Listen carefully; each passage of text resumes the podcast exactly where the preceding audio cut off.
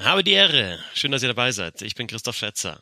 And now, ladies and gentlemen, make some noise for the hockey buddies. Some please welcome from Berlin, wearing number 47, Tom Kanzak. Servus Tom, alle Dude? Alle Dude, servus Fetzi, moin. Du sag mal, müssen wir, wollen wir uns nicht irgendwie mal einen Stadionsprecher schnappen, der uns das Intro einspricht? Ich komme mir immer so komisch vor, dass du mich immer so groß ankündigst. Aber ich, also Wearing Number Six, Christoph Fetzer. Wenn das noch jemand sagen würde, das wäre mega. Ich finde es eigentlich so ganz gut. Hat sich doch ja? so, hat sich doch so etabliert. Aber du kannst natürlich, ähm, kannst ja mal den Stadionsprecher von den Eisbären fragen, der bei Ray Ferraro und Gord Miller für so viel Begeisterung gesorgt hat, wie auch die Fans und überhaupt die Stimmung und das Eishockey in Deutschland. Völlig überraschend, ich glaube. Also die Stimmung war tatsächlich, du, du sprichst ja auf das äh, Eisbären gegen Mannheim-Spiel an. Ähm, die Stimmung war natürlich auch gerade wegen des Spielstandes und wegen des Spiels, also es war wirklich auch ein sehr gutes Spiel. Ähm, und dann Ray Ferraro, der äh, gestern tatsächlich von Bruno äh, nach Berlin mit dem Auto gefahren ist. Ähm, fünfeinhalb Stunden oder irgendwie so haben sie, haben sie getwittert, gell, auf äh, die Google Maps halt fünfeinhalb oder irgendwie so. Ja. Und sich darüber gefreut haben, dass man 155 auf deutschen Autobahnen fahren kann und trotzdem noch überholt wird. ähm, ja, die waren gestern da und haben tatsächlich sogar ein Tor von, von äh, Landon Ferraro gesehen, dem Sohn von Ray Ferraro. Äh, ich hatte ein bisschen darauf spekuliert, dass ich vielleicht äh, Ray Ferraro oder äh, Jeff O'Neill, der ja auch in der Arena war, noch irgendwie äh, da im Umlauf oder so treffe, aber leider, leider nicht gesehen. War Jeff O'Neill auch da? Weil auf den ganzen Bildern und so habe ich immer nur eben Ferraro und Gott Miller gesehen.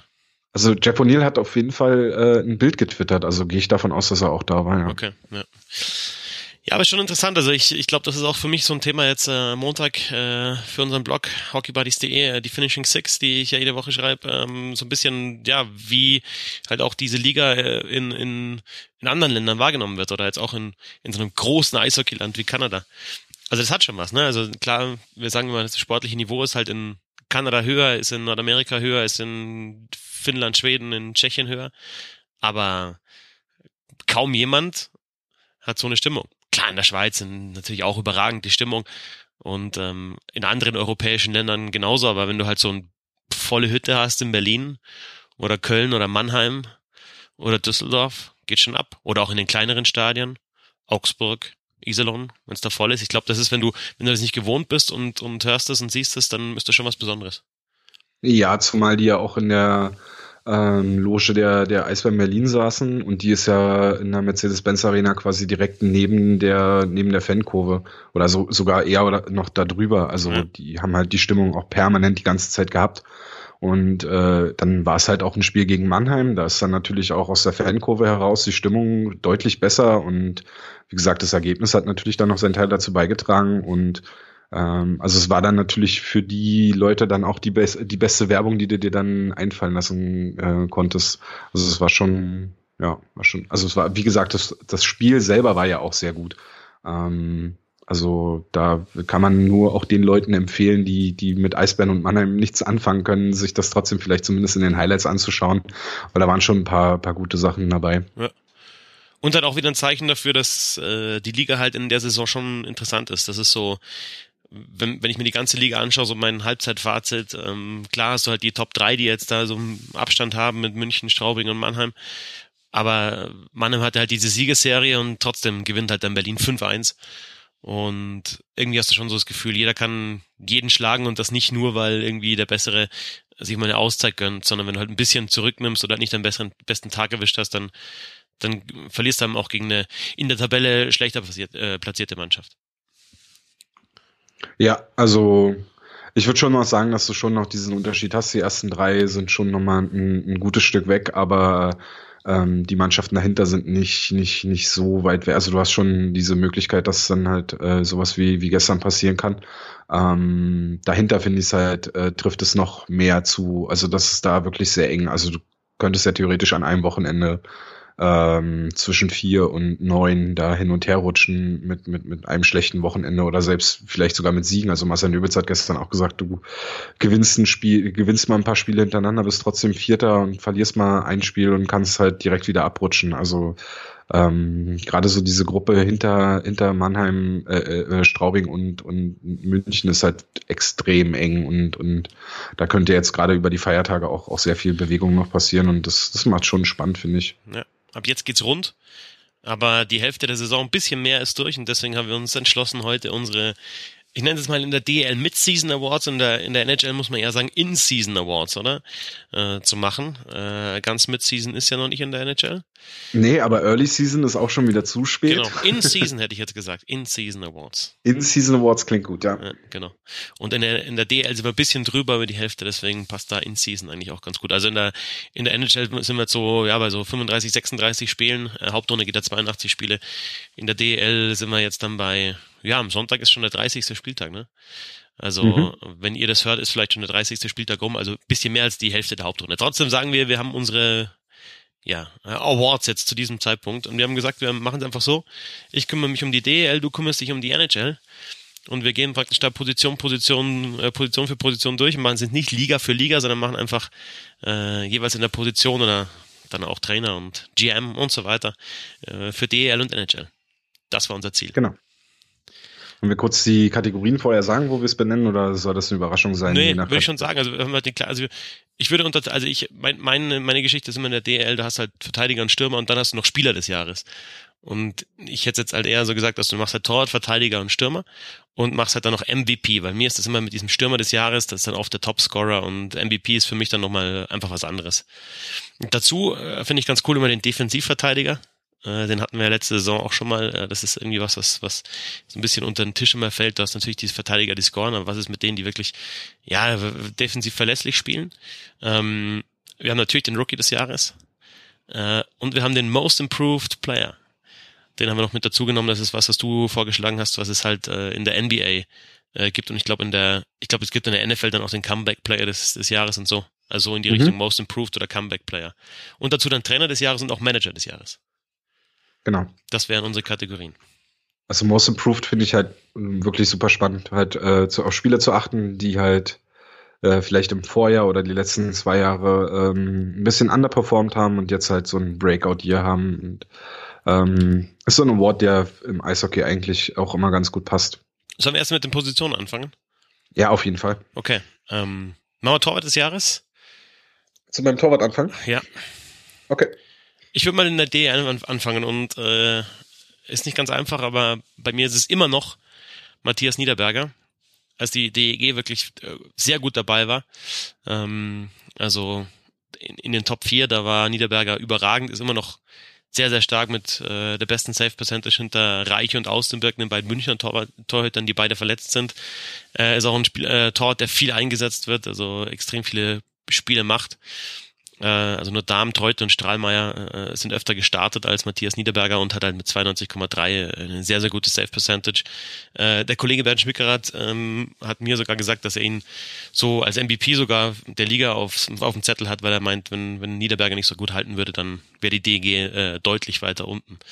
Gibt natürlich noch Argumente für Setkauf zum Beispiel von den Straubing Tigers, sicherlich auch für Treutle von den Thomas Sauer Tigers, für Anthony Peters, wobei der so ein bisschen abgebaut hat bei den Iserlohn Roosters und, und, und. Also ich finde, es gibt äh, wirklich sehr viele gute Torhüter in der Liga. Äh, mein Tor des Jahres ist aber bis jetzt Matthias Niederberger. Okay, dann. Gibt's irgendwie, du kannst natürlich immer sagen, gibt es irgendwie Einwände oder äh, fällt dir noch jemand ein, den du mit reinnehmen würdest? Oder? Mm, nee, ich hätte Peters noch genannt, aber den hast du ja dann noch, noch mit untergebracht. Das wäre dann der gewesen, wo ich noch äh, drauf gekommen wäre, weil da halt das, äh, was wir hier auch schon mal angesprochen hatten, ähm, gerade bei den Power Rankings ist es mir aufgefallen, dass Iserlohn halt schon extrem abhängig war von, von der Performance des Goalies. Und äh, da Peters ja da die Eins war, ähm, ist das so derjenige gewesen, den ich dann vielleicht noch auf dem Schirm gehabt hätte, aber ich habe auch nichts gegen Niederberger, das finde ich schon eine gute Wahl. Hat dann so ein paar, der jetzt in letzter Zeit mal schlupfen lassen, der, der Peters.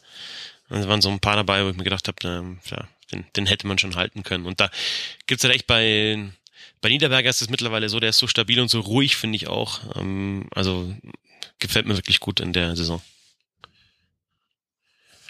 Wie sieht's denn in der hm. NHL aus? Ich, ähm, also in der NHL hast du natürlich genau ähm, wie in der DL auch eine äh, breite Auswahl an Goalies, die dort in Frage kommen würden. Ähm, ist halt dann immer auch die Frage, welcher Goalie dann da so besonders hervorsticht. Also ich nenne mal ein paar, die jetzt so gerade in der Auswahl sind. Unter anderem wäre das Ben Bishop von den Dallas Stars, ähm, der 25 Spiele bisher äh, gestartet ist und eine Safe Percentage von 92,6 Prozent hat. Ähm, mein zweiter Finalist wäre Darcy Kümper, der ist auch 25 Mal äh, gestartet, hat auch 92,9 Prozent ähm, Safe Percentage und dann hast du halt auch noch Connor Hellebuck, ähm, der hat 29 äh, Spiele bestritten, 27 Starts und ist auch über 92 Prozent in der Safe Percentage. Ähm, das wären so die drei Starter, aber du musst halt auch in der, in der NHL sagen, hast halt so ein, ein paar Torhüter dabei, die ähm, ja auch so Backup-Goalies oder Goalies, die jetzt äh, mehr oder weniger ihren, ihren Starter abgelöst haben. Also Tristan Jarry zum Beispiel von den Pittsburgh Penguins ist aktuell die Eins, ähm, hat er mit Murray verd, äh, verdrängt. Der hat sogar die beste Save Percentage aktuell in der NHL bei 15 Spielen, hat er fast 94 Prozent Fangquote. Das ist wirklich überragend.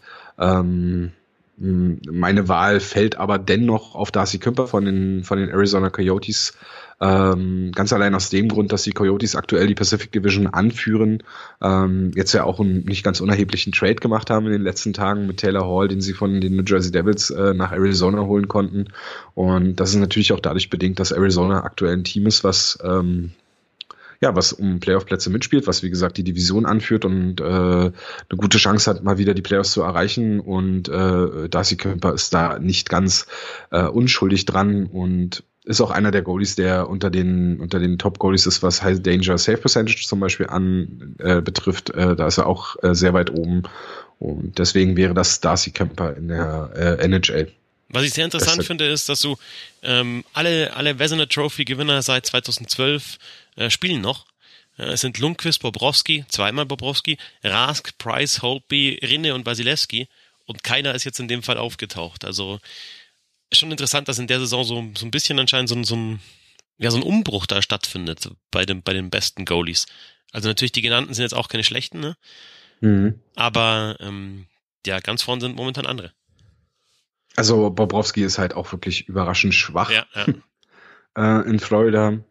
Ähm, Rask hat halt, ich glaube, bei Rask sind es mehr die Spiele, dass er, dass er dann vielleicht nicht so ganz reinrutscht, weil ähm, ähm, oh Mist jetzt fällt mir der, ach Halak, Jaroslav Halak, mhm. ähm, äh, ist ja der zweite Goalie bei, bei, bei den Boston Bruins und Boston hat es ja im letzten Jahr schon sehr gut gemacht und hat ja äh, Halak und, und Rask immer im Wechsel spielen lassen und äh, hatten nicht so eine ganz, ganz klare Eins. Rask war es dann halt zu den Playoffs und ich denke, da dadurch profitiert Rask natürlich, aber es sind dann halt weniger Spiele und ähm, Boston spielt halt auch wahnsinnig gut und dadurch, dadurch fällt der Goalie dann also die sind nicht nur allein vom Goalie abhängig. Also dadurch fällt das vielleicht so ein bisschen ab. Ja. Wobei man was sagen muss, dass also du musst sagen, wenn du die Statistiken anschaust von beiden, ne, also du hast halt da wirklich ein super Goalie-Duo ja, bei Rask und Talak. Ja. Also ist nicht ganz 50-50 bei den Starts, 22 und 14.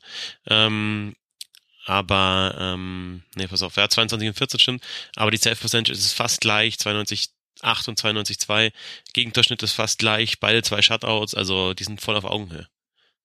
Ja, was man da jetzt noch dazu sagen kann, was ich auch super interessant finde, ist, dass äh, Robin Lenner, der ja im Sommer zu den Chicago Blackhawks gegangen ist, und äh, Thomas Greis, der bei den Islanders geblieben ist, die waren ja letztes Jahr das, das Duo bei den Islanders und waren ja beide auch sehr hoch in ihren Safe Percentages. Und gerade bei Lenner war es ja so ein bisschen auch die Frage, ist das jetzt vielleicht einfach auch nur so ein, so ein Produkt der Situation in, in, in, bei den Islanders oder hat er sich jetzt wirklich gefangen? Hat er auch äh, sehr viele ähm, psychische Probleme, die er, die er in den Griff bekommen hat? Ähm, und auch Lenner und Grice sind jetzt wieder dabei und, und Lenner hat ja auch über, äh, hat ja auch fast 93 Prozent Safe Percentage und hat ja da auch Crawford in Chicago von der 1 äh, verdrängt und, und Grice und Valamov sind äh, bei den Islanders ja auch so diese 1A und 1B äh, Variante und sind ja auch beide äh, mit sehr guten Statistiken. Das finde ich auch sehr interessant. Verteidiger des Jahres, springen wir wieder in die DL. Ähm, meine ja. Wahl fällt da auf Simon Sitzemski von den Augsburger Panthern. Wenn man sich äh, die Scorerliste bei den Verteidigern anschaut, war Sitzemski schon mal vorne. Ähm, momentan ist er auf Platz 4 hinter Maury Edwards, äh, hinter Espland und Kertic. Ähm, die genannten, also vor allem Edwards, der dreht jetzt in, letzter Zeit richtig auf, äh, im Powerplay sehr, sehr stark und äh, äh, das Tor kürzlich gegen Augsburg in der Verlängerung war auch stark. Da hast du mal gesehen, was der, was der drauf hat an der Scheibe, was das für ein Zocker ist. Äh, meine Wahl ist tatsächlich äh, Sezemski auch wegen dieser neuen Powerplay-Tore, die er hat. Also hat zwar im 5 gegen 5 äh, dann noch nicht getroffen, aber macht halt, äh, macht halt diese wichtigen Powerplay-Tore. Und Augsburg ist echt momentan ziemlich abhängig von diesem Überzahlspiel. Wenn du halt da äh, diesen One-Timer von der linken Seite vom Rechtsschützen Simon Sezemski nicht hättest, dann wird es bei Augsburg momentan auch schlechter ausschauen. Deswegen so Kombination aus Punkten. Er ist auch, der spielt auch einen guten Aufbaupass, er ist, ist defensiv verlässlich. Ähm, und, und aber halt durch diese Powerplay-Tore einfach auch so ein bisschen in Richtung MVP. Deswegen ist bei mir Verteidiger des Jahres Simon Sezemski in der DL. Jonas Müller würde ich immer grundsätzlich immer sagen. ich weiß, dass immer Jonas Müller ist die Antwort auf alle Fragen. auf alle Fragen, Jonas Müller. Aber ja, ähm, kompletter oder was, was, weil, weil bei, bei Müller sind ja die Punkte nicht so da, aber ich weiß, dass du trotzdem sehr viel von ihm hältst. Ähm, ich habe es ja eben auch im Vorgespräch schon mal angedeutet. Jonas Müller ist für mich aktuell der beste Verteidiger der Eisbären Berlin. Ähm, ja, es geht aber um den besten Verteidiger der Liga nicht vergessen. Ja, eben, nee, aber es ist halt, äh, vielleicht liegt es auch an der generellen Struktur dieser Verteidigung, dass er da so für mich so hervorsticht, aber ähm, ich glaube immer bei Jonas Müller, wenn er mehr Punkte machen würde, wenn er mehr Tore schießen würde, ähm, wäre er mehr im Fokus und hätte auch mehr die Aufmerksamkeit, was solche Geschichten angeht, weil er eben defensiv sehr wenige Fehler macht. Er kann enorm gut Schlittschuh laufen, kriegt die Scheibe immer kontrolliert hinten raus und so.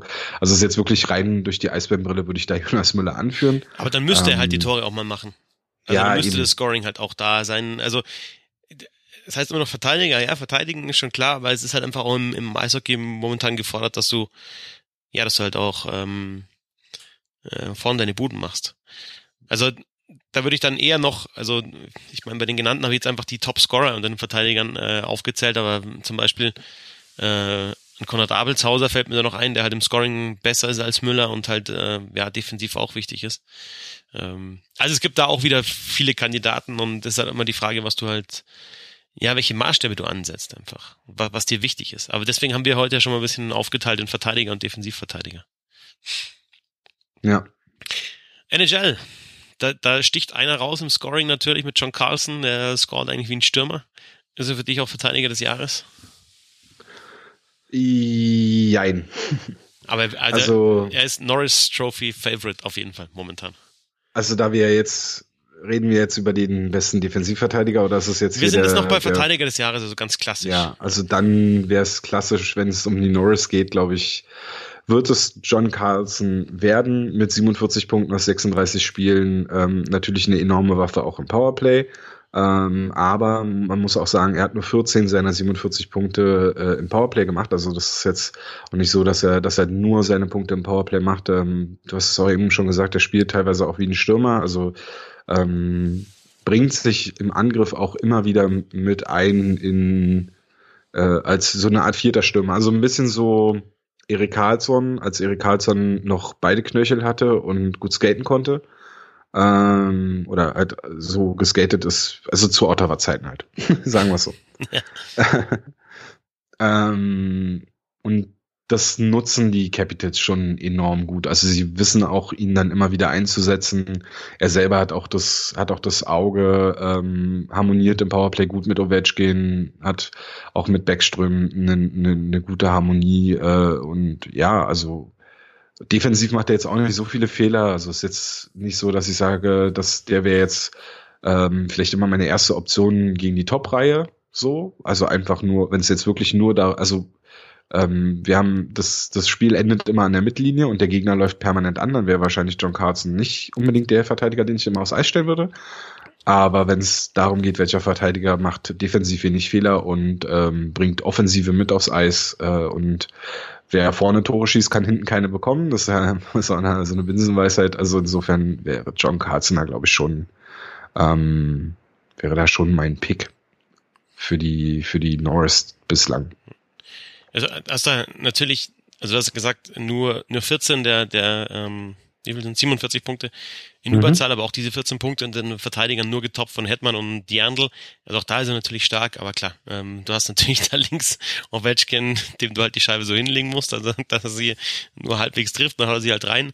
Aber andererseits, ähm, ja, muss er natürlich den Pass auch erstmal so timen darüber. Ähm, ja, und John Carlson.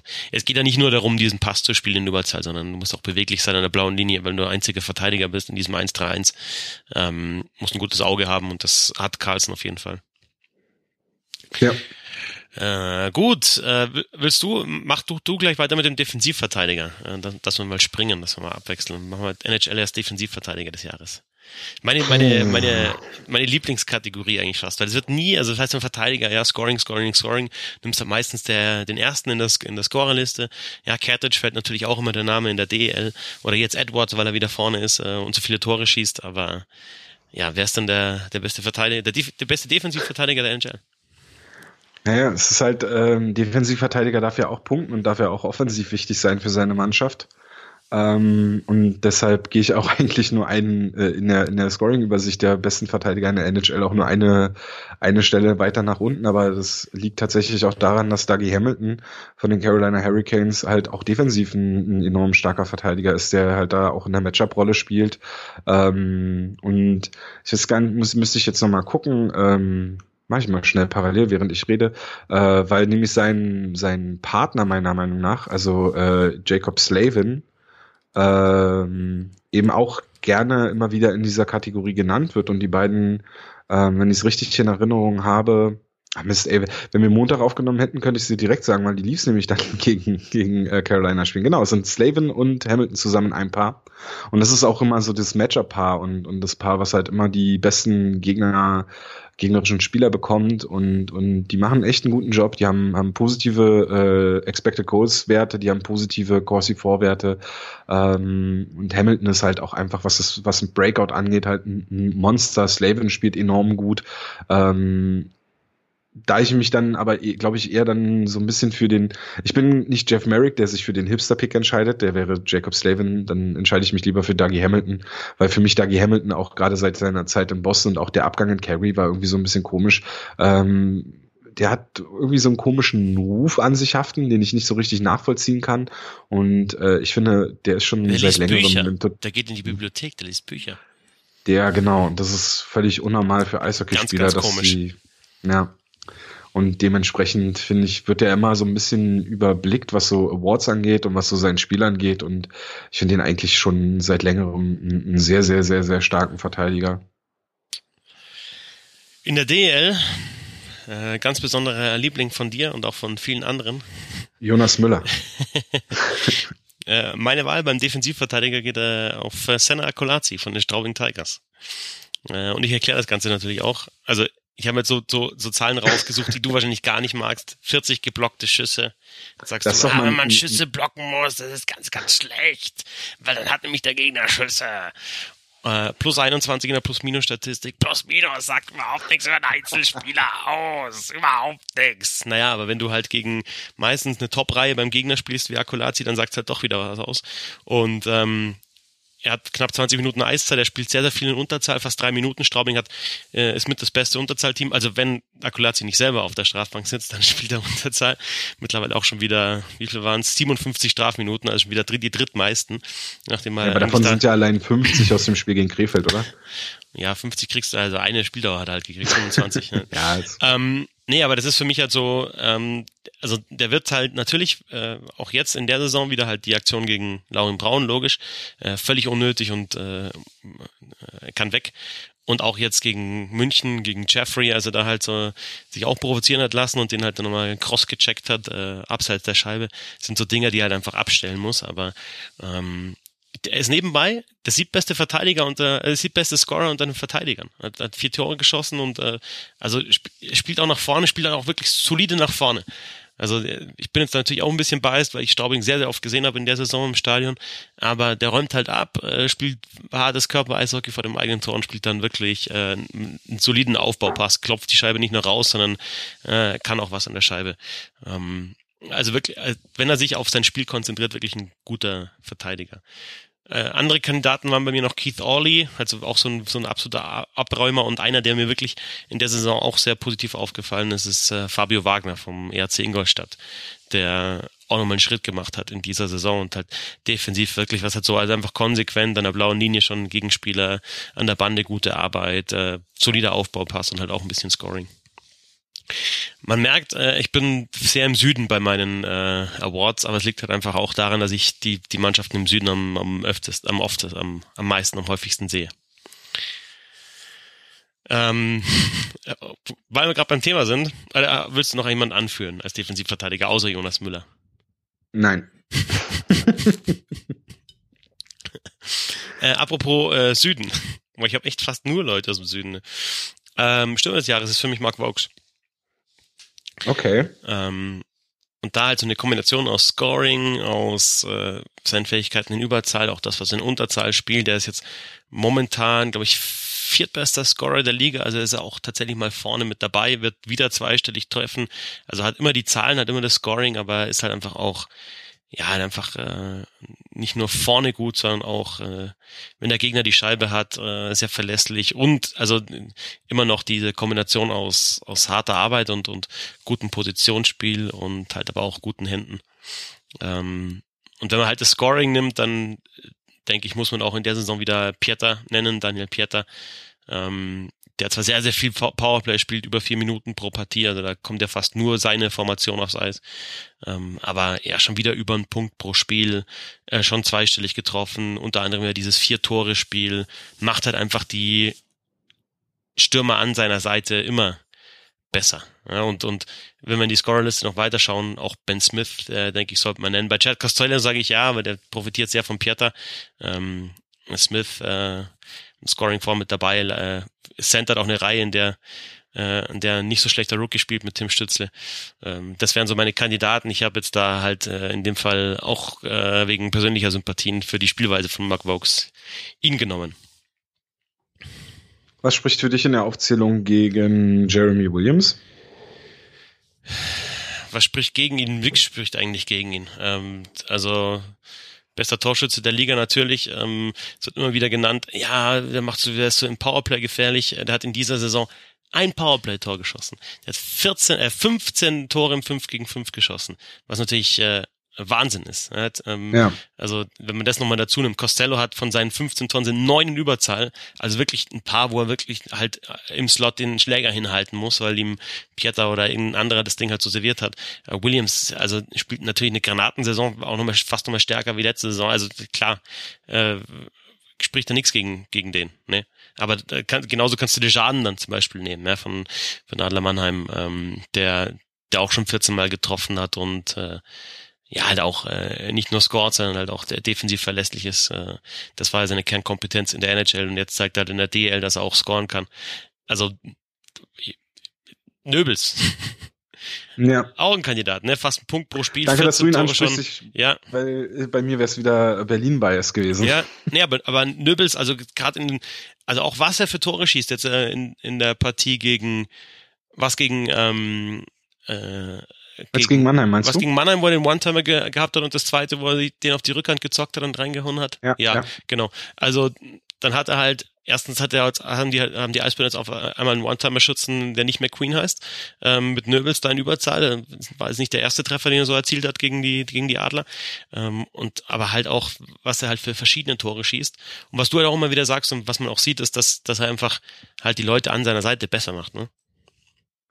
Also vor allem Föderl war, war äh, vor der Verletzung war das der Fall, aber es ist schon so, dass wenn Marcel Nöbitz wirklich auf seinem, wenn, wenn er wirklich sein Topspiel macht und, und, und gute Spiele hat, dann merkst dann fällt er auch eigentlich in jedem Wechsel auf. Ähm, ich finde immer noch, dass er, dass er manchmal zu lange mit der Scheibe braucht, um eine Entscheidung zu fällen.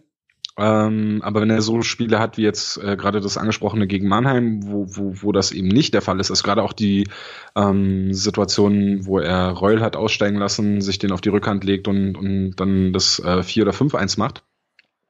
Äh, so eine Situation hat er dann leider manchmal nicht, weil er dann halt die Entscheidung falsch fällt oder weil er vielleicht gar nicht da in der Situation ähm, steht und, und, und dann bereit dafür ist. Ähm, aber ja, wie gesagt, in guten Spielen ist Marcel Nübels enorm, enorm auffällig. Stürmer des Jahres in der NHL. Ja, es wäre jetzt das leichteste, Conor McDavid zu nennen, richtig? Oder Leon Dreiseitel, je nachdem, für, für wen du dich dann da entscheiden möchtest. Ähm, die beiden punktstärksten Spieler, aber ja, zu, zu jedem Connor kommt ein Dreiseitel oder zu jedem Leon kommt ein McDavid. Also das ist, die beiden profitieren schon auch sehr stark voneinander. Die sind beide sehr, sehr gut. Ähm, aber die profitieren natürlich dann auch voneinander. Ähm, und gerade jetzt äh, in, der, in der letzten Zeit sind sie ja dann auch ein paar Spiele mal auseinander gewesen und dann hat es halt auch nicht so ganz gut funktioniert. Ähm, aber ein Spieler, der eigentlich mich das die gesamte Saison, also es gibt mehrere Spieler, wo das zutrifft, aber einer, wo ich wirklich jedes Mal ähm, wirklich mindestens ein Wechsel pro Drittel habe, wo ich, wo ich meinen Mund nicht zukriege, weil der Typ so gut ist, äh, ist für mich Nathan McKinnon ähm, der eine ganze Zeit lang auch ohne Gabriel Landeskog spielen musste, ohne Mikko Rantanen ähm, und trotzdem einfach eine ja, überragend gespielt hat. Der, der hat das Tempo ähm, von einem McDavid, der den Körper eigentlich von Crosby. Crosby auch einer seiner besten Freunde, trainieren auch immer im Sommer zusammen.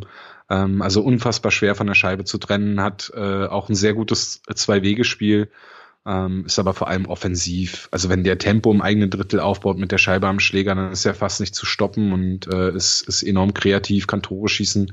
Also äh, Nathan McKinnon ist, ist wirklich überragend bisher dieses Jahr. Stelle ich dir die Williams-Frage, was spricht für dich gegen David Pasternak?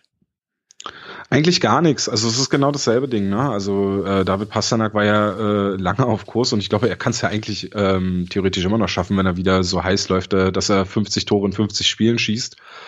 Ähm, aber Pasternak ist halt, also da würde ich dann vielleicht auch dasselbe Argument wie bei Dreiseitel und McDavid anbringen, dass Pasternak halt enorm von Brett Marchand profitiert, der auch eine überragende Saison spielt. Ähm, Bergeron spielt halt ja sonst auch in dieser Reihe. Ähm, also äh, letztens auch in, in einem Podcast gehört, dass halt die beste Reihe der Welt ist halt äh, die Bergeron, Marchand und Pasternak-Reihe und die zweitbeste Reihe ist die McKinnon, Rantanen und Landeskog-Reihe. Und da McKinnon halt quasi eine längere Zeit ohne die beiden anderen äh, spielen musste und trotzdem performt hat und äh, ja, Pasternak hatte die ganze Zeit Marchand an seiner Seite, äh, fällt dann das Pendel doch eher Richtung, Richtung McKinnon. Weil ich gerade wieder sehe, dass man so viele verschiedene, ja, Namen natürlich wieder hat und verschiedene Argumente austauschen kann. Natürlich auch mal die Aufforderung an euch, äh, uns einfach zu schreiben, wer für euch die Spieler des Jahres bis jetzt in den beiden liegen. Also das, was wir auch so gemacht haben, jetzt diese Kategorien, gerne auf Twitter zum Beispiel äh, uns zu schreiben. Ähm, interessiert uns natürlich, was, was ihr denkt. Vielleicht habt ihr auch ein bisschen anderen Blick auf die Liga aus einer, aus einer anderen Ecke von Deutschland, bei einem anderen Team. Ähm, also auf jeden Fall gerne äh, eure Picks auch genauso. Ähm, ja, McKinnon ist Sagt bei mir uns, halt, warum Jan Urbas der beste DL-Spieler ist. Genau. Ähm, bei McKinnon ist bei mir halt auch, was ich jetzt so faszinierend finde, ist, der hat natürlich, also McDavid hat natürlich dieses Tempo-Skating, dieses Flinke. Ähm, McKinnon hat halt in ähnlicher Geschwindigkeit, aber nochmal irgendwie wuchtiger. Das ist halt, also ist, ja, mir ja. ist es in der, in der letzten Saison eigentlich zum ersten Mal so aufgefallen, was der halt für ein brutales Tempo hat. Und das war ja auch so seine, eigentlich seine Breakout-Saison, oder? Letzte Saison, ähm, wo er nochmal, nochmal richtig draufgepackt hat und du hast halt sofort gesehen, wenn der an der Scheibe war, weil einfach das alles nochmal schneller gegangen ist und einfach noch mit, mehr Zug und halt einfach so, ja, so eine Mischung aus, weiß ich, so eine Mischung aus McDavid und Matthews, was, was das Skating anbelangt, finde ich. Ja. Es ist halt einfach, äh, es ist so, klingt so nach Phrase, aber es ist halt ein anderes Tempo, wenn, wenn McKinnon auf dem Eis ist. Also es war jetzt ganz präsent für mich dann auch, als ähm, die Avalanche gegen die Leafs gespielt haben und die Leafs sind jetzt auch kein langsames Team. Äh, also vor allem seit ihrem Trainerwechsel nicht mehr. Und ähm, wenn McKinnon aufs Eis kommt, den Puck bekommt und dann plötzlich alles andere deutlich langsamer wirkt als Nathan McKinnon, dann ist es schon, dann ist es schon ein Zeichen dafür, dass er brutal schnell ist. Ich will noch einen, einen kurz ansprechen, weil wir jetzt über Pasternak und Marschand auch gesprochen haben und, und Dreiseitel McDavid, muss man natürlich auch sagen, dass Jack Eichel wirklich auch eine sehr, sehr starke Saison ja, spielt. Ja, das ist das nächste dann, aber gut, jetzt ist vielleicht, äh, jetzt sind wir vielleicht bei der nächsten Kategorie gleich, beim MVP, ne? Weil jetzt ist für mich halt so, jetzt kommt als nächstes, äh, für mich nicht nur Scoring und spektakulär und sonst was, sondern MVP, ich definiere definiere für mich den MVP so. Erstens, die Mannschaft muss erfolgreich sein, weil, also du bist ein guter Mannschaftssportler, wenn deine Mannschaft erfolgreich ist. Äh, klar hast du manchmal das Problem, dass vielleicht deine Mitspieler nicht gut genug sind oder die Mannschaft nicht funktioniert, aber ähm, ein guter Mannschaftssportler münzt natürlich seine individuellen Fähigkeiten in Teamerfolg um. Und most valuable heißt natürlich auch, wenn, wenn du ihn wegnimmst, was passiert dann mit der Mannschaft. Und für mich ist deswegen Mike Connolly der DEL MVP ähm, von den Straubing Tigers, weil ich denke, wenn du den rausnimmst aus der Mannschaft, dann haben die echt ein Problem. Der spielt Überzahl, Unterzahl 5 gegen 5. Äh, der ist der Mann, der, der Jeremy Williams in Szene setzt. Ähm, ich denke, auch da muss man nochmal sagen, ist wahrscheinlich schon, es ist immer schwieriger vorzubereiten als abzuschließen. Klar, du brauchst einen Sniper, der die Dinger reinhaut, aber ich könnte mir auch vorstellen, dass dann vielleicht ein anderer äh, guter Schütze neben Connolly funktionieren kann, aber ich glaube nicht, dass irgendjemand Williams so einsetzen kann, wie Mike Connolly es tut. Und auch da würde ich sagen, in den letzten Jahren nochmal so eine brutale Steigerung hin zum äh, Allrounder einfach. Also was der auch in, in Unterzahl macht, der ist auch, der ist auch, obwohl er so klein ist, äh, spielt, spielt auch hart. Äh, ja, also für mich der MVP bis jetzt in der DL. MVP in der NHL. Hast du gar keinen, hast du keinen, hast du keinen in der DL noch, den du anführen würdest, außer Jonas Müller vielleicht? Ja, also schon Jonas Müller eigentlich. okay. Die Gründe sind ja bekannt. Also, können wir jetzt noch irgendwas Neues einfallen lassen, aber. Nee. Also gibt natürlich ähm, also mit Bernd habe ich jetzt zum Beispiel in den letzten Tagen gesprochen, er meinte, ja, Niederberger könnte man nennen, er sagt dann Pieter bei, bei Krefeld, weil er halt einfach, was wäre Krefeld ohne Pieter? Logisch, aber mhm. ähm, dann kann man natürlich da auch wieder sagen, ja, Krefeld ohne Pieter wäre auch unter den letzten vier. Ähm, also das, das ist für mich persönlich halt, also ich sage wirklich, für mich persönlich ist es halt ähm, tatsächlich auch so wichtig, äh, wichtig, dass halt die Mannschaft auch Erfolg hat. Ne? Und ähm, das ist auch die Diskussion immer in der NHL. Ja, kannst du McDavid, wenn äh, ist vielleicht der beste Spieler der Liga oder ist der beste Spieler der Liga, ähm, wenn die Oilers nicht in die Playoffs kommen, dann was ist da sein Wert? Ja, warum ist der valuable für die Mannschaft, äh, wenn seine Mannschaft dann nicht in die Playoffs kommt? Aber wer ist denn dein NHL MVP? Also dieses Argument, das muss, muss ich noch mal ganz kurz, dieses Argument, das habe ich eigentlich so noch nie richtig verstanden, weil gerade, also McDavid, also jetzt bislang macht ja dann das Team überhaupt erst äh, bringt das ja überhaupt erst in die Situation, hier ist gerade irgendwas explodiert. Ja, ich mach gerade Bombe oder was? nee, hier ist wahrscheinlich schon wieder eine Woche früher Silvester, keine Ahnung. ähm, nee, aber McDavid bringt ja dann durch diese Leistung ja das Team erst äh, dahin, dass überhaupt die Möglichkeit bestünde, dass dieses Team in die Playoffs einzieht. Also ich finde zum Beispiel, also dieses Taylor Hall-Argument, ne? Also Taylor Hall hat New Jersey in dem Jahr, wo sie die Playoffs erreicht haben, halt einfach nur zu dem Team gemacht. Es war Taylor Hall und nix. Also das dadurch äh, finde ich dieses Argument entkräftet sich immer so, also so lange wie wie wie ein einzelner Spieler. Äh, mein Pick ist es, äh, ist tatsächlich die Art und Weise, äh, die Argumentation, die du auch genannt hast. Was passiert, wenn man den Spieler von dem Team nimmt? Wie performt das Team dann? Und das hat man in der NHL in diesem Jahr bei keinem anderen, keinem anderen Team so gut sehen können wie bei den Toronto Maple Leafs, wenn Freddie Anderson nicht gespielt hat, denn Oh, ein ähm, Torwart. Ein Torwart ist für mich der most valuable Player. Ähm, eigentlich auch komisch, ne? Aber äh, bislang haben alle Backups der Maple Leafs äh, konnten noch kein Spiel gewinnen. Ähm, weder Michael Hutchinson noch äh, Casimir Cascuso, Cascuso ähm, der ein Spiel machen durfte. Ähm, bisher musste Freddie Anderson alle Spiele spielen, hat jetzt unter Sheldon Keefe auch schon mal ein Back-to-Back -Back spielen müssen, weil die Leafs äh, so dringend Punkte benötigen.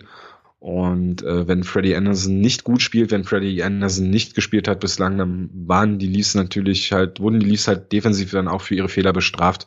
Äh, aber wenn Freddie Anderson sehr, sehr gut spielt und, seine Leistung abruft, dann äh, sind, können die Leafs sich natürlich mehr auf ihre Offensive äh, fokussieren. Und dadurch ist es einfach rein durch die Definition, wie es ja auch in der NHL ist, also der wichtigste Spieler für sein Team, ähm, kann aktuell meiner Meinung nach kein, kein Argument gegen Freddie Anderson sprechen. Ja, aber da kannst du auch wieder sagen, da profitiert er dann davon, dass es keinen guten zweiten Torwart gibt bei den Toronto Maple Leafs. Das ist so schwierig mit dieser MVP-Diskussion. Aber was ist in dem Fall mit Jack Eichel? Was ist in dem Fall mit Jack Eichel? 17 Punkte mehr. Der hat 51 Punkte in 36 Spielen, 1,42 pro Spiel, also wirklich Wahnsinn. Ähm, aber er hat 17 Punkte mehr als Victor Olofsson, der zweitbeste Scorer von den Buffalo Sabres. Also nimm Jack Eichel raus aus diesem Team, dass er die Chancen auf die Playoffs hat. Ja. Ähm, und vergiss es. Das war auch ähm, tatsächlich habe ich mich heute erst kurzfristig dann für für Anderson entschieden. Ähm, vorher hatte ich Jack Eichel gehabt. Ähm, und Jack Eichel ist tatsächlich so, wie ich am Anfang auch angesprochen habe, ist es, Eichel spielt gerade mehr oder weniger die Taylor Hall Saison. Also Jack Eichel, also die Buffalo Sabres mit Jack Eichel sind, sind ein ganz anderes Team als die Buffalo Sabres ohne Jack Eichel. Und es liegt auch daran, dass Rasmus äh, Dalin eine Zeit lang verletzt war ähm, und noch nicht so ganz reingefunden hat in die Saison, aber es liegt vor allem auch daran, dass das Team halt einfach nicht wirklich gut strukturiert ist, aber halt, dass Jack Eichel halt wirklich nochmal, scheinbar nochmal einen Schritt nach vorne gemacht hat und wirklich, also der wirklich sehr stark spielt. Okay, dann machen also, wir doch. Das war so ein, das war so ein, das war so ein Schneckenrennen mehr oder weniger. Ich habe mich dann kurzfristig für Anderson entschieden. Dann machen wir doch Rookie des Jahres auch MVP, äh, erst NHL, damit du länger darauf warten musst, dass es äh, in der DL nicht Lukas Reichel ist. äh, da werde ich dir widersprechen. ähm, beim Rookie des Jahres musst du mir aber die Entscheidung abnehmen. In der NHL? Die Spieler auf Augen auch von den äh, Colorado Avalanche und Quinn Hughes von den Vancouver Canucks. Beides Verteidiger, beides. Sag, noch, sag, ähm, sag nochmal, sag noch mal, ähm, weil du warst kurz weg, aber Makar, Ken Makar von Avalanche, äh, Hughes ähm, und wer noch? War noch jemand oder die zwei? Die beiden, Kane Makar okay. und Quinn Hughes, die beiden Verteidiger. Ähm, beides recht ähnliche Spielertypen, ähm, so ja die neue Art Verteidiger, wie man sie sich wünscht, gute Skater, gut an der Scheibe, ähm, auch so ein bisschen dieses vierter Stürmer spielen können. Ähm, Gerade Kale McCarr ist, ist so brutal stark an der Scheibe und kann halt dann auch tatsächlich in der offensiven Zone halt einfach mal ähm, an seinem Stürmer, der ihn verteidigt, vorbeigehen und dann irgendwas äh, äh an der Grundlinie ähm, quasi kreieren wie, wie ein Center und ist dann trotzdem rechtzeitig wieder hinten und, und verteidigt dann auch gut. Also ist wirklich ein, ein starker Spieler. Es gab eine Zeit, wo er ähm, ja auch wirklich viele Punkte gesammelt hat. Da gab es ja äh, sogar die Diskussion, ob man ihm äh, in seiner Rookie-Saison die Norris und den, den Rookie des Jahres geben kann.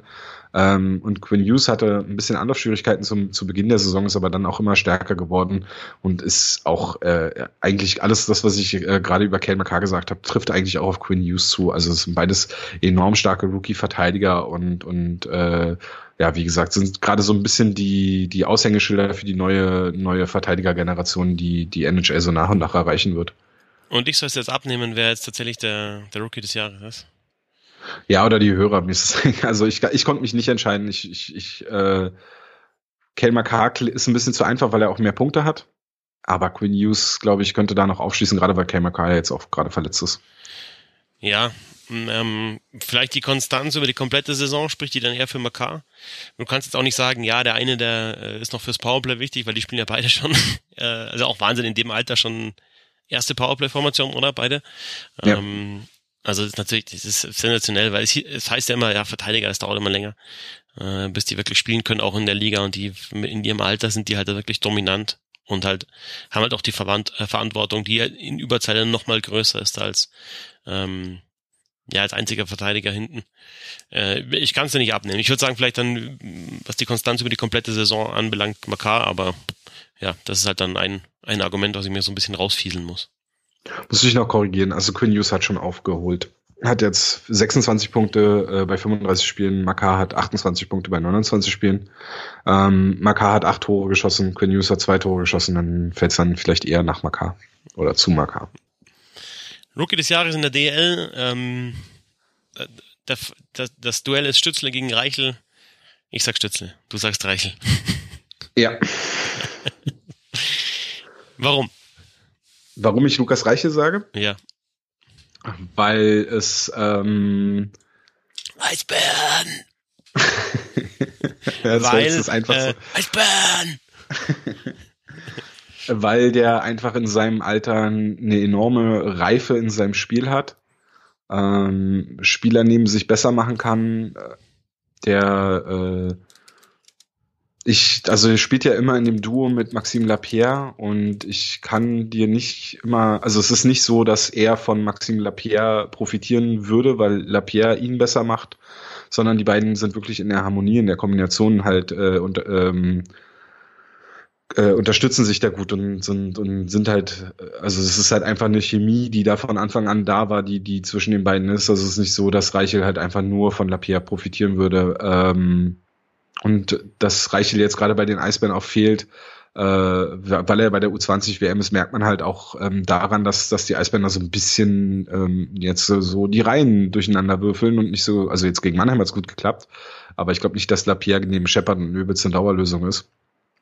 Und äh, ja, Reichel spielt in Überzahl, Reiche spielt bei 5 gegen 5. Äh, ich würde mir manchmal wünschen, dass ähm, Serge Aubin ihn auch in engen Spielen, auch in den Schlussphasen häufiger bringen würde. Das ist manchmal nicht so ganz der Fall. Das ist dann noch so diese altmodische DL-Art dabei. In, in, den Schlussphasen macht man drei Reihen und nimmt die jungen Spieler raus und, und versucht ein bisschen auf Härte zu setzen oder was auch immer. Ähm, ja, also er ist ein guter Skater, er kann sich in den Ecken behaupten, spielt auch überhaupt keine Rolle, ob da jetzt ein Dennis Reul gegen ihn verteidigt oder ein Laurin Braun, jetzt um zwei Extreme zu nennen, was Größe angeht und Gewicht. Ähm, er, er hat da ein gutes Verständnis, er hat Spielwitz, er hat Kreativität, er kann Tore schießen, äh, er scheut sich mit 17 Jahren nicht, äh, in den Slot zu ziehen mit der Scheibe am Schläger und, und dort dann auch mal den Körperkontakt zu bekommen und von da seine Tore zu schießen. Ähm, ja, das äh, defensiv ist natürlich alles noch ausbaufähig, aber das wird bei Stütze wahrscheinlich genauso sein und deswegen gebe ich ab an dich und du sagst mir jetzt, warum Stütze besser ist als Reiche. Ja, alles, was du aufgezählt hast, gilt natürlich auch für Tim Stützle. Also ähm, außer vielleicht, dass er Spieler neben sich besser macht, weil man halt das vielleicht gar nicht so genau weiß, wer da sonst noch wäre. Ne? Also weil halt einfach Smith, Hochtaler und äh, Stützle diese Reihe ist, die, die über die komplette Saison schon so besteht. Mm, und, und bei Berlin war es halt einfach äh, dieses Tandem, was du gerade angesprochen hast, mit Reichel und mit Lapierre. Ähm, ich denke halt einfach, dass, dass, dass Stützle das Ganze nochmal auf einem etwas höheren Niveau macht. Auch wenn, wenn das natürlich Wahnsinn ist, wenn du jetzt halt zwei so Rookies hast in der DL, die, die halt wahrscheinlich beide in der ersten Runde gedraftet werden in der NHL und äh, wirklich jetzt mal diskutieren kann, wer ist auf dem Niveau dann der, der bessere. Ähm, bei Stützler ist halt auffällig, dass er ähm, also den Backcheck hat er, die Arbeit, er will sich in jeder, in jedem Wechsel auch zeigen, wenn er das nicht mit Offensivaktionen kann, dann macht er das mit, mit, mit eben harter Arbeit nach hinten. Er ist immer da, wo die Scheibe hinkommt. Das ist echt faszinierend zu sehen, dass ähm, die Scheibe irgendwie runterfällt und auf einmal ist Stützler schon wieder in der Nähe. Er er ist eigentlich immer beteiligt am Spiel. Er trennt sich schnell von der Scheibe, bietet sich sofort wieder an und, und scoret halt natürlich auch super. Also fast ein Punkt pro Spiel für einen, für einen 17-Jährigen. Das ist sensationell. Teilweise ja schon mal Top 15, Top 10, glaube ich sogar an den Top 10 dran in der Liga. Jetzt ist momentan Platz 35, aber weil halt da also alles lang nah zusammen ist. 22 Punkte in 25 Spielen. Ähm, ich denke, dass er höher gedraftet wird als Reichel. Ich denke, ich habe jetzt schon ein paar Mal gehört von Scouts sogar, dass, dass, er, dass sie sich ziemlich sicher sind, dass er Top 5 äh, gedraftet mhm. wird. Ich verstehe deine Argumente absolut. Ich würde sagen, wir einigen uns einfach, ähm, dass jeder einen der beiden nimmt und äh, freuen uns, dass zwei so junge Spieler in der Liga spielen. Und, und wenn ich jetzt noch äh, die aufzähle, die ich mir aufgeschrieben habe, Peterka, Schütz, Brunhuber auch in Straubing in seiner ersten DL-Saison, Buschmann in Iserlohn habe ich noch mit reingenommen, Wirt in ähm, jetzt mittlerweile Mannheim Bekele, der ja auch, glaube ich, technisch noch als, als Rookie gilt, der in der Vorsaison und vor allem in den Playoffs dann regelmäßig eingesetzt worden ist. Also wie viele junge Spieler dabei sind in ihrer ersten äh, DL-Saison oder auch ein Wohlgemut zum Beispiel, die halt jetzt schon die zweite Saison spielen, aber halt sich entwickelt haben, äh, ist schon cool. Also so viele hatten wir in den letzten Jahren, war es immer so, ja, entweder der oder der. Und halt auf, auf einem niedrigeren Niveau als mit Stützle und Reichel. Ähm, und jetzt haben wir halt so natürliche Stütze und Reichle, aber wir haben dann noch vier, fünf, die wir dann dazu noch äh, nennen können, die einfach geil spielen. Die Frage für einen anderen Podcast wäre dann, was kommt denn da jetzt eigentlich nach? Ja, klar. Weil da ist, glaube ich, nicht so viel. Ich, also man, so jetzt um nicht, um ich will jetzt nicht äh, die Stimmung so ex, extrem dämpfen. Ähm, man soll sich natürlich über das freuen, was jetzt gerade da ist, aber ähm, das, was aus der DNL da jetzt so hochgespielt wird, also da äh, ist man, setzt man sich, glaube ich, gerade so ein bisschen die Krone auf, aber das muss schon auch, und man freut sich natürlich, klopft sich auf die Schultern, aber man muss schon auch gucken, dass äh, das, was nachkommt, dann auch irgendwie dieses Niveau halten kann oder, oder da dann halt äh, wieder die nächste Generation nachliefern kann. Das sehe ich gerade nicht so. Ich, ich kann es gar nicht so genau sagen, weil ich halt dann so unter dem, unter äh, U18, U17 das, das nicht so genau beurteilen kann. Ähm, aber es gibt ja die zwei Seiten. Ja, es muss wieder das Nachkommen und es muss aber auch passieren, dass die Spieler, die nicht gedraftet werden und nicht nach Nordamerika gehen, dass die halt einfach auch sich in der Liga etablieren können. Ja, dass jetzt nicht ein, also ich habe jetzt ein paar genannt, ich habe zum Beispiel Brunhuber genannt. Ich bin mir sicher, der kann zehn Jahre jetzt in der Liga spielen. Ähm, der, der spielt Center äh, in seinem Alter äh, beim Tabellenzweiten. Der wird in Unterzahl eingesetzt. Der wird, der kommt mit seiner Reihe regelmäßig aufs Eis. Der ist defensiv verlässlich. Der kann an der Scheibe was. Der traut sich was zu. Der hält die Scheibe. Der kann scoren. Ähm, aber der wird halt jetzt ist halt kein NHL Draft Pick, ja? Und was passiert aber mit denen, wenn er wenn er keinen U23 Platz mehr besetzt? Gibt's dann, was ist in diesem Übergang von 23 auf 24? Das ist für mich wichtig. Und vielleicht nicht nur bei Brunhuber, sondern bei jemand, der vielleicht noch vom Niveau ein bisschen weiter drunter, drunter ist. Diese Spieler müssen in der Liga bleiben, weil sonst verlierst mhm. du dieses Talent und ähm, hast zwar jetzt irgendwie Spieler rangeführt und hast sie auch äh, in die Liga gebracht mit der U23-Regel, aber irgendwann sind sie dann wieder weg. Das darf nicht passieren. Ja. Äh, bei einem einer, bei dem es so ein bisschen passiert ist in den letzten Jahren, ist mein Most Improved Player. Da haben wir gleich die Überleitung zur, ähm, zur nächsten Kategorie. Und zwar, ich glaube, da gibt's, kannst du nur eingeben in der DL Daniel Fischbuch. Äh, Thomas Sauber Tigers. Ähm, was, was? Du brauchst nicht lachen. Das ist, nee, jetzt, äh, jetzt, das, jetzt drückst du es aber rein, ey. Jetzt du aus Eisbären-Sicht doch sicher auch gesagt, oder? Ähm, fast ein Punkt pro Spiel, schon jetzt Bestwerte bei Toren Assists Punkten im Vergleich zur letzten Saison. Da hat er sechs Punkte gemacht in 48 Spielen. Der hat jetzt 24 in 28 Spielen. Also sensationell, was so ein Tapetenwechsel bewirken kann. Ähm, hat den roten Helm des Topscorers äh, mehrfach getragen, äh, spielt äh, an der blauen Linie in Überzahl. Ähm, zumindest hat das schon, ob er es aktuell tut, weiß ich nicht, aber er hat Verantwortung, äh, kriegt Vertrauen, nutzt das und ist der, der Comeback-Player des Jahres für mich oder Most Improved Player. Also der jetzt auch in dem Alter nochmal einen Schritt nach vor gemacht hat, jetzt Nationalmannschaft spielt.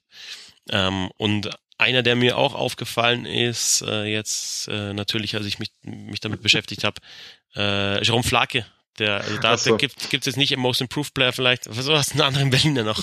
Sven dachte, du sagst jetzt Charlie Janke oder Nee, Sven, Sven Ziegler, Sven Ziegler wäre es in der letzten Saison gewesen, Charlie Janke ist ja, vielleicht in der nächsten schon. Saison. ähm, nee, Jerome Flake ist, also wenn du sagst Comeback Player des Jahres, ist wahrscheinlich Jerome Flake auch, ähm, der ja äh, nicht so eine leichte Zeit gehabt hat in München letztes Jahr auch verletzt war und jetzt halt ähm, ja wieder so trifft, wie man das von ihm vorher kannte. Also das ist äh, bei der NHL ist es ähm, gar nicht so einfach, weil man muss ja dann auch immer, man muss halt schauen, wie die Spieler in den letzten Jahren performt haben, um äh, um dann da so den Vergleich zu haben und dann zu sagen, hey, das ist wirklich äh, bemerkenswert, wie der Spieler ähm, den Sprung oder die Kurve geschafft hat.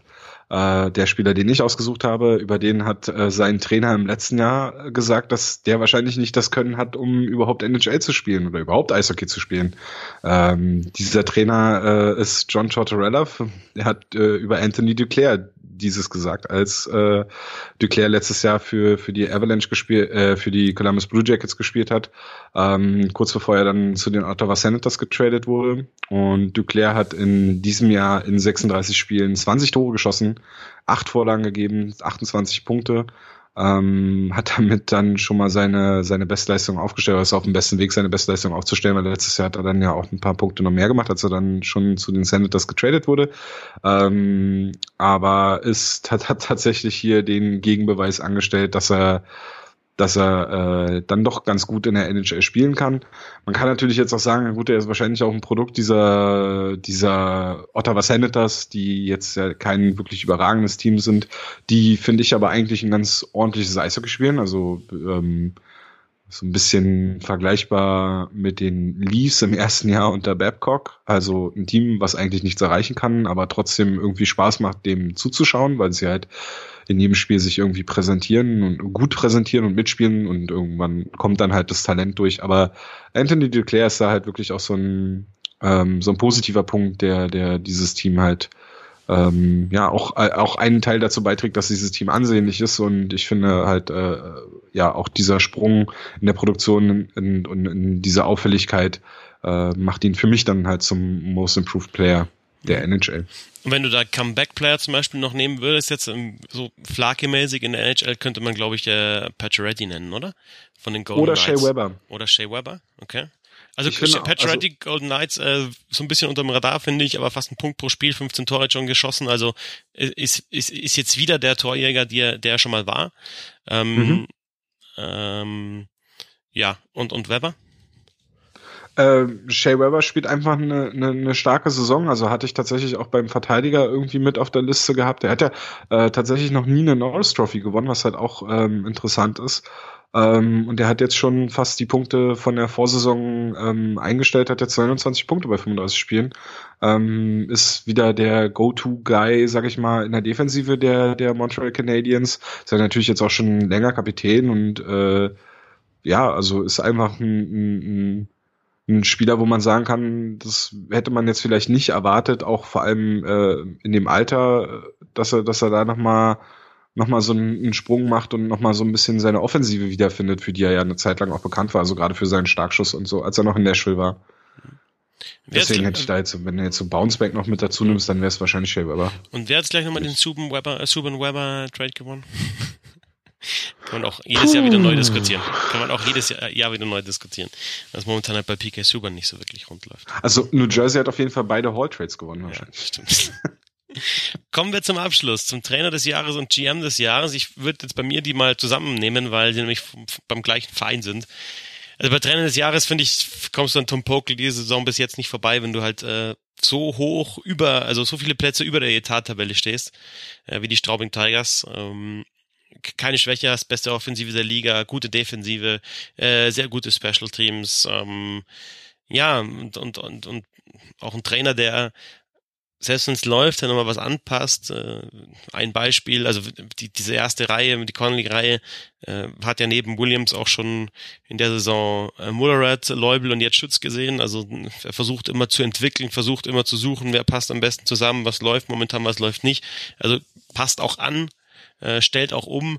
Überzahl, erste Powerplay-Formation, letzte Saison am Anfang Eriksson drin, dann war Staschner als Verteidiger, jetzt sagt er, braucht er noch einen mobileren, hat Marcel Brandt hinten an der blauen Linie.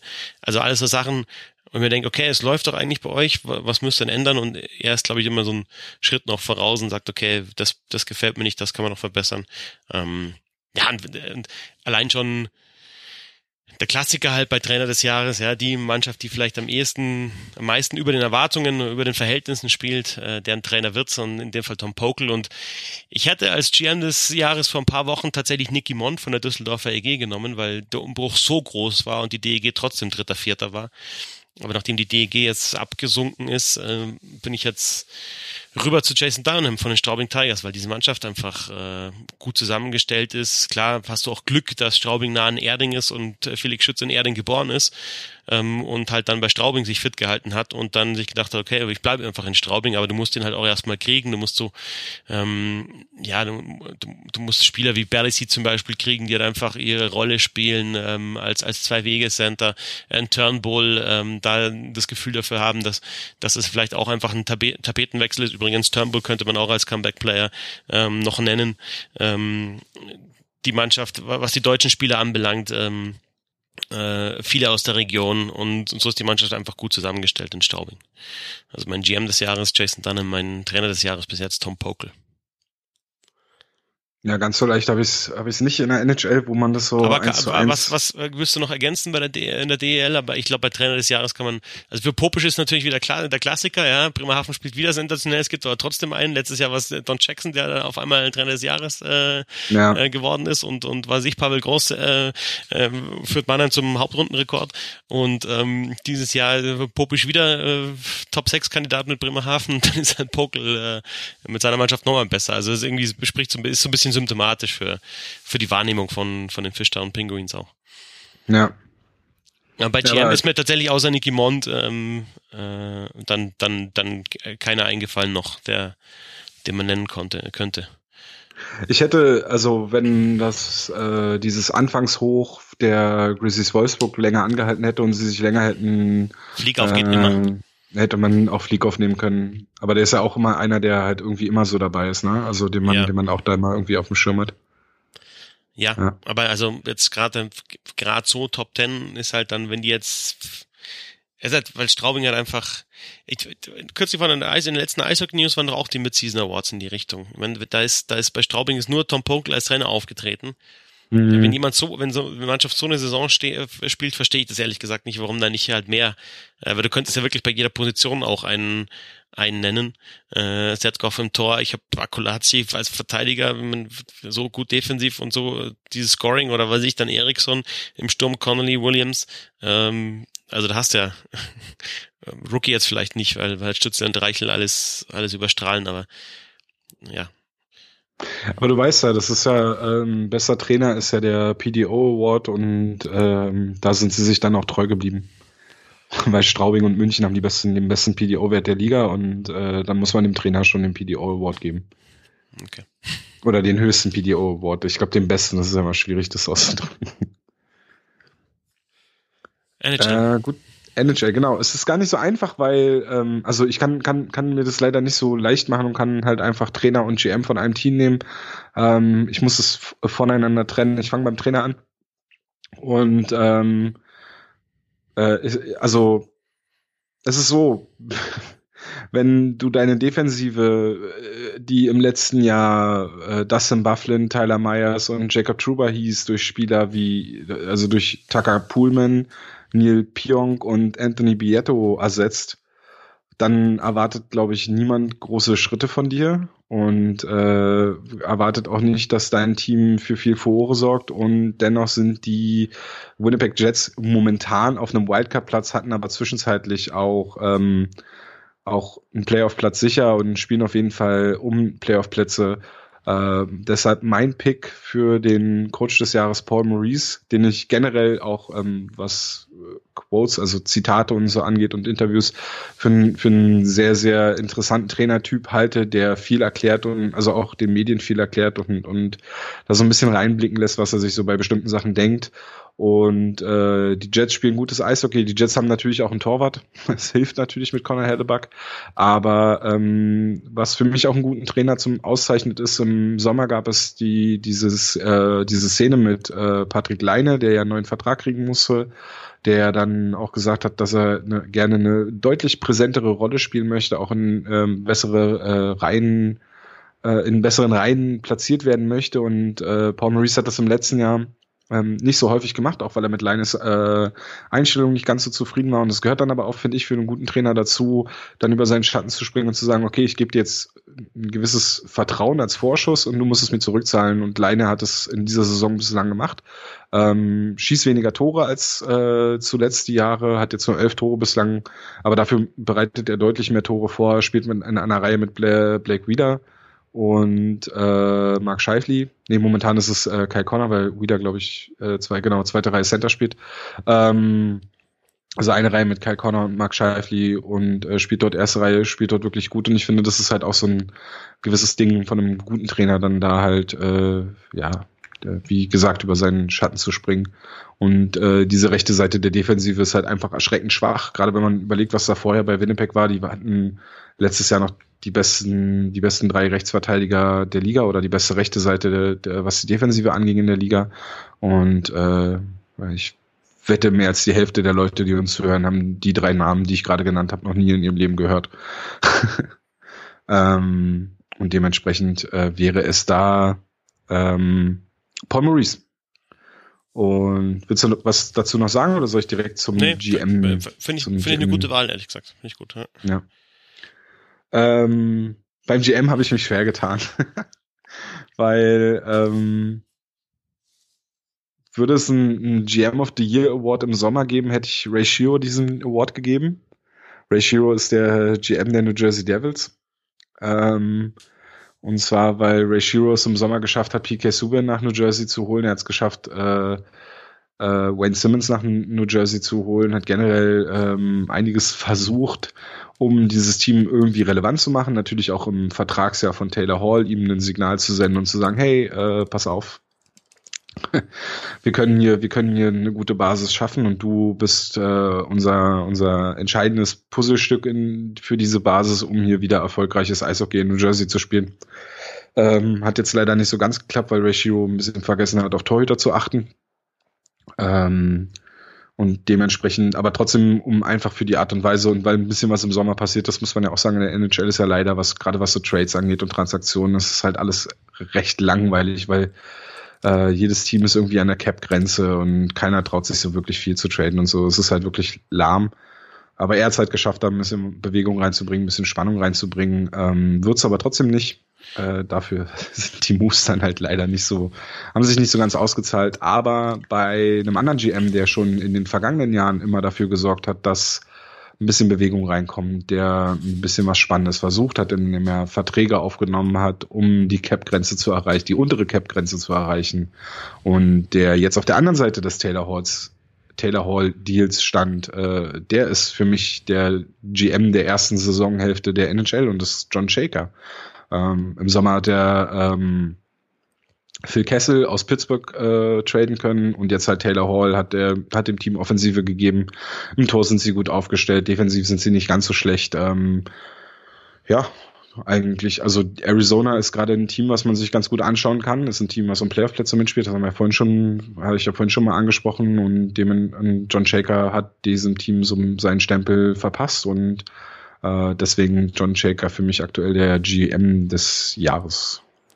Finde ich eine gute Wahl, ist ja in den letzten Jahren auch immer schon im Gespräch gewesen, aber halt auch vor allem deswegen, weil er halt so unglaublich jung ist, also Jahrgang 89, der ist erst 30, mhm. äh, war mit 26 Jahren der, der jüngste äh, GM bei seiner äh, Ernennung in der Geschichte der NHL, also Mitte 20 und wirst der General Manager vom NHL-Team.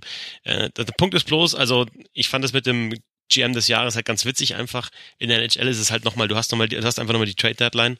Ähm, du hast jetzt die Hälfte der Saison, du hast dann, das geht noch ewig lang bis zu den Playoffs. Du kannst vielleicht irgendwann sagen, wenn die, die, die Coyotes nicht die Playoffs erreichen oder in der ersten Runde ausscheiden, dann kannst du auch sagen, ja, und jetzt Hall, geht er weg oder, also dann kriegt keinen neuen Vertrag mehr und ist halt dann äh, Hall Free Agent und du hast jetzt deine Draftpicks hergegeben oder deine ähm, Draftpicks und deine Prospects und äh, hat gar nichts gebracht und Kessel, ja, auch wieder gezeigt in der ersten Playoff Runde, dass er halt dann doch gar nichts reicht, reißt und so weiter. Alles nur hypo, hypothetisch natürlich, aber kann in der NHL immer passieren. Also wer jetzt halt ähm, gut dabei ist, kann, kann im halben Jahr halt äh, äh, irrelevant sein und umgekehrt. Deswegen ist es halt schwierig, aber ich finde die Argumente, die du hattest für Shaker gut. Ähm, ja. Sehr schön. Dann haben wir unsere In-Season Awards vergeben. Und schließen ab mit einer Trivia, oder? Ja. Ja? Auf jeden Fall. Ich fange gleich mal an, weil ich hab, wir hatten ja vor die Vezina Trophy und ich bin so ein bisschen die Gewinner durchgegangen. Vielleicht hast du es dir gemerkt. Ähm, ich will von dir wissen, es gab natürlich die Ära Brodeur, der, ähm, wenn wir nachzählen, also sein erster hat 2003 gewonnen, Marty Brodeur. Und dann äh, 2003, 2004, dann war Lockout, dann hat er 2007 und 2008 nochmal zwei, dann, also da in der Phase dann einfach äh, diesen, diese Trophy äh, dominiert. In den letzten Jahren war es dann doch so, dass es Wechsel gegeben hat. Und ich will von dir wissen, aus welchem Land kam in den vergangenen zehn Jahren ähm, die, die meisten Vezina Trophy Gewinner für den besten Torwart der NHL? Und welches Land hat da in den vergangenen zehn Jahren die, die meisten Vezina Trophies gewonnen?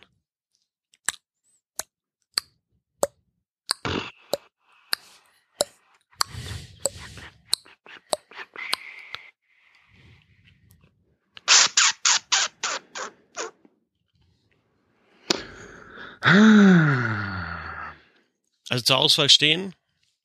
Ähm, Na, auf jeden Fall Russland. Russland steht zur Auswahl, Finnland steht zur Auswahl, Kanada steht zur Auswahl. Die USA, ne? Die USA steht zur Auswahl. Schweden steht zur Auswahl. Ja gut, Schweden ist nur Lundqvist. ist richtig. USA. Ich bin mir gerade nicht sicher, ob Brian Miller eine Wessener gewonnen hat. hat Tim er. Thomas hat auf jeden Fall eine. Mhm. Ryan Miller bin ich mir gerade nicht sicher. Bobrowski, Wasilewski, Rene. Mhm. Ähm, Ich sag Russland. Boah, stark. Du hast in den Weil vergangenen Bobrowski zwei und Wasilewski eine, ne? Richtig. Du hast in den vergangenen zehn Jahren ähm, Miller und Thomas, also ich fange bei 10 2010 an. Äh, Ryan Miller und Tim Thomas, 2010, 2011. Dann hast du den Lundqvist als einzigen Schweden. Dann hast du Bobrowski einmal. Dann hast du Tukarask. Dann hast du Carey Price und Braden Holtby. Du hast die beiden Kanadier praktisch. Dann hast du Bobrowski zum zweiten Mal. Hast Rinne als zweiten Finnen und hast dann Wasilewski in der Vorsaison als dritten Russen oder als zweiten Russen, aber insgesamt drei Trophies. Sehr gut. Und wenn man noch einen, wenn man, wenn man die nach Brodeur-Ära nimmt, dann hätte man nochmal Tim Thomas, 2009, der hat sogar zwei Vezina Trophies gewonnen, Tim Thomas. Und dann wären die USA sogar mit drei auch noch mit dabei. Also USA und Russland dann im letzten Jahrzehnt mit mehr als, ähm, als Kanada und auch als Finnland. Verrückt. Verrückt. Rekordhalter übrigens äh, Jacques Plante mit äh, sieben Auszeichnungen. Ähm, Bill Durnan und Dominik Haschek je sechs. Brodeur hatte, wie gut, ne? angesprochen, vier. Hm? Hasek war schon gut, ne? Haschek war schon gut. Ähm, ich habe auch eine NHL-Trivia für dich. äh, und zwar, ich muss jetzt noch mal ganz schnell einen Tweet raussuchen. Ich dachte mir nämlich, wenn ich dich frage, wann die Oilers zuletzt ein, ein Spiel gewonnen haben, in dem Conor McDavid und Leon Dreiseitel keinen Punkt erzielt haben, äh, kommst du wahrscheinlich nicht drauf. Weil ähm, das war nämlich am 28. November 2017 gegen Arizona. Ohne Witz, zwei, über zwei Jahre ist es ja. Krass. Ja. Aber ist echt, das ist eine, ist ein, eine krasse Statistik. Das ist äh, genau super brutal. Aber ich habe trotzdem eine McDavid-Dreiseitel-Frage. Und zwar, ähm, Mc, äh, Dreiseitel hat jetzt Stand äh, 21. Dezember 2019 146 Tore in der NHL geschossen. Meine Frage ist, wie viele Tore, äh, an wie vielen dieser Tore war Conor McDavid beteiligt? Mm. An vielen. Er hat dann doch auch mal in einer Richtig. anderen, in einer anderen Reihe gespielt, aber ich würde dann eher so auf 120 gehen. Wow, nee, das ist viel zu hoch. Zu hoch. Ja, das ist viel zu hoch. Von 146. Von 146, also Ja, 120 okay. ist wirklich zu hoch. Naja, klar, also äh, erstens kommen die noch dazu, wo er gar nicht in der gleichen Reihe gespielt hat. Ja, okay. Ähm, ja, dann, ist auch ein Jahr länger in der NHL. stimmt, stimmt, stimmt, stimmt, stimmt. Okay, ja, Quatsch. 146 Tore, dann muss man die erste Saison schon mal abziehen. Dann, dann kommen wir wahrscheinlich auf so rund die Hälfte. 80, Mhm. Nee. 70. 70, okay, also eigentlich weniger als erwartet. Ja, aber es ist knapp die Hälfte, ne? Also es ist schon, schon viel, finde Ja, ja, ja, ja, ja. ich. ja, ja, ja. Also drei Viertel wären viel. 120 wären jetzt viel gewesen, aber äh, Ja, auf jeden 70. Fall. Ja, aber ich habe jetzt vergessen, dass, also ich dachte irgendwie in der Zeit, dass sie zusammen schon, äh, habe ich jetzt so innerlich, äh, gedanklich, habe ich mir gedacht, in der Zeit, in dem sie eh schon zusammen Ben Oiler spielen, aber du hast natürlich noch das eine Jahr, in, den, in dem McDavid noch gar nicht da war, logisch. Was Mhm. waren das, das erste Saison von Dreiseitel, erste Volle, waren ja auch schon 29, oder? Sekunde. Ist hier noch offen. Erste Saison, Dreiseitel war, na gut, die erste volle waren dann 19. 19, 29, 25. Die 29 letztes Jahr- war schon mit McDavid, oder? Die 29 Tore Saison. Ja, genau. Okay, und die erste, die davor 19 war, okay, ohne ihn. Gut. Genau, die, diese 19er Saison war die, wo er erst einmal runtergeschickt wurde, dann hochgezogen Genau, okay, und ja. ja. dann letztes Jahr 50. Da müsste man eigentlich nochmal gucken. Letztes Jahr die 50, wie viele davon McDavid?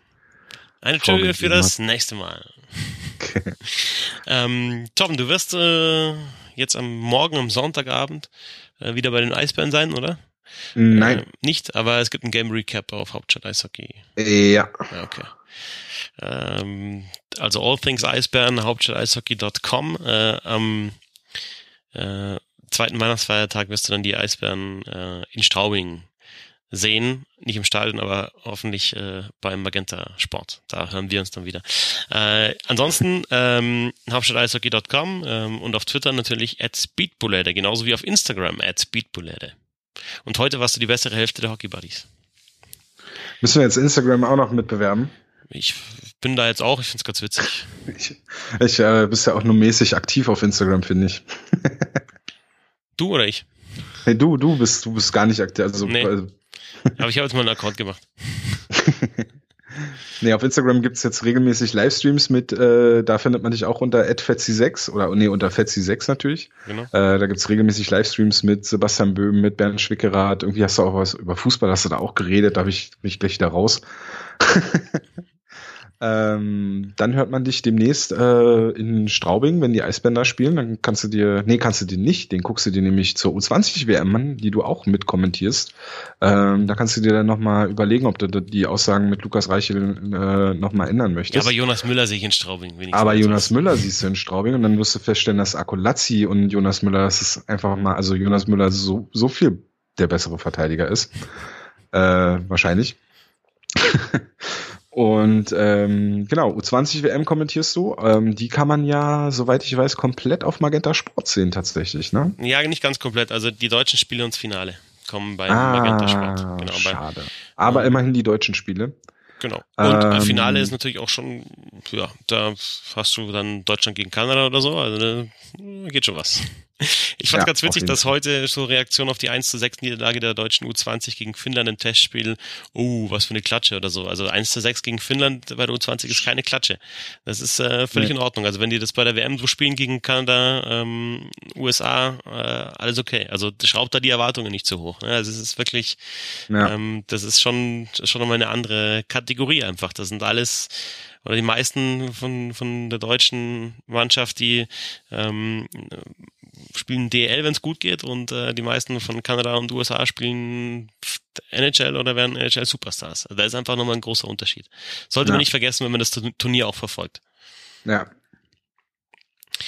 Genau, Spengler Cup Ähm, ist dann auch noch zwischen Weihnachten Den und wollte ich jetzt Silvester. noch erwähnen.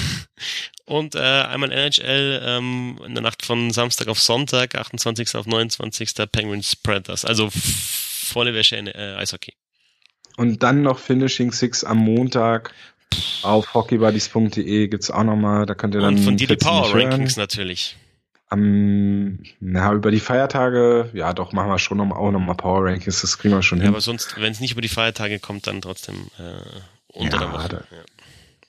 Muss dann nur gucken, wie ich das mit den, mit den Spielen jetzt sage. Jetzt zur Halbzeit hat sich's gut angeboten, aber wenn jetzt natürlich Mittwoch, Donnerstag ständig auch Spiele sind, dann ist es immer schwierig, dann da. Aber wir kriegen es, also Power Rankings auf jeden Fall weiterhin, aber auch die Finishing Six auf jeden Fall auf hockeybuddies.de. Und äh, genau, auf Twitter at 6 Instagram 6 und heute warst du die bessere Hälfte der Hockey Buddies. Er ist der Tom, ich bin der Christoph, wir sind die Hockey Buddies. Schön, dass ihr dabei wart. Danke fürs Zuhören, bis zum nächsten Mal. Und äh, nicht vergessen, the good old hockey game is the best game you can name. And the best game you can name is the good old. Bum, bum, bum, bum, bum, bum, bum. Dum. Yeah. Schöne Feiertage. Frohe Weihnachten.